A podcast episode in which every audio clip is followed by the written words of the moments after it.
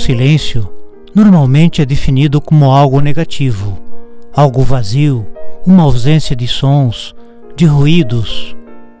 É muito comum a gente verificar este mal entendido, porque poucas pessoas já experimentaram verdadeiramente o que é o silêncio. Tudo o que já experimentaram com a denominação de silêncio foi a ausência de ruído. Mas o silêncio é um fenômeno totalmente diferente. É sem dúvida uma experiência positiva. É existencial, não é vazio. É transbordante de uma música nunca antes ouvida, de um perfume diferente, de uma luz que apenas pode ser vista com o olhar interior. Não é algo fictício é uma realidade e uma realidade que já está presente em cada um de nós. Basta olharmos para dentro de nós mesmos. O seu mundo interior tem o seu próprio sabor, o seu próprio perfume, a sua própria luz. E é sem dúvida muito silencioso, imensamente silencioso, eternamente silencioso. Nunca houve qualquer ruído.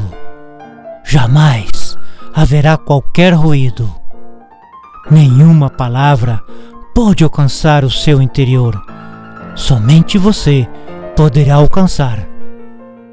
No silêncio, a presença de Deus é mais transparente. Antigamente, os monges refugiavam-se no alto das montanhas para experimentar melhor o silêncio e a presença de Deus. Era um silêncio que falava mais do que todas as palavras. Aconteceu que um belo dia, um peregrino, cansado dos negócios e da confusão da cidade, bateu às portas de um desses mosteiros. Queria fazer a experiência do silêncio e da solidão o primeiro monge que encontrou estava junto de um poço, tirando água para o mosteiro. Não esperou o segundo monge e logo ali o peregrino perguntou: O que é que se aprendia com a solidão e o silêncio?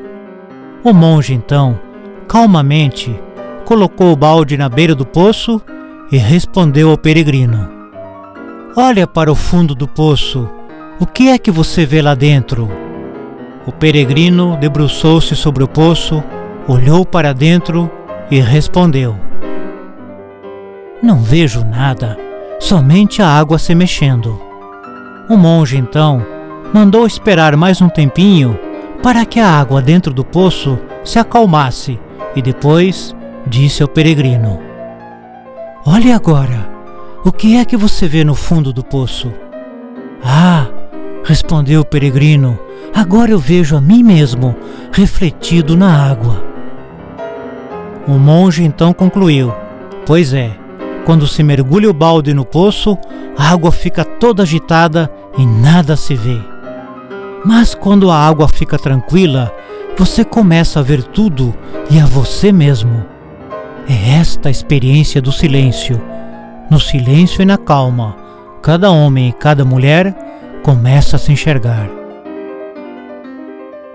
De que modo o silêncio é importante na sua vida? Será que sinto necessidade deste silêncio de que falam os livros? O que está me impedindo de fazer silêncio? No nosso ritmo diário de vida, nosso trabalho, o nosso estudo, as nossas tarefas diárias, será que há espaço para o silêncio? O que, que eu posso melhorar na minha vida?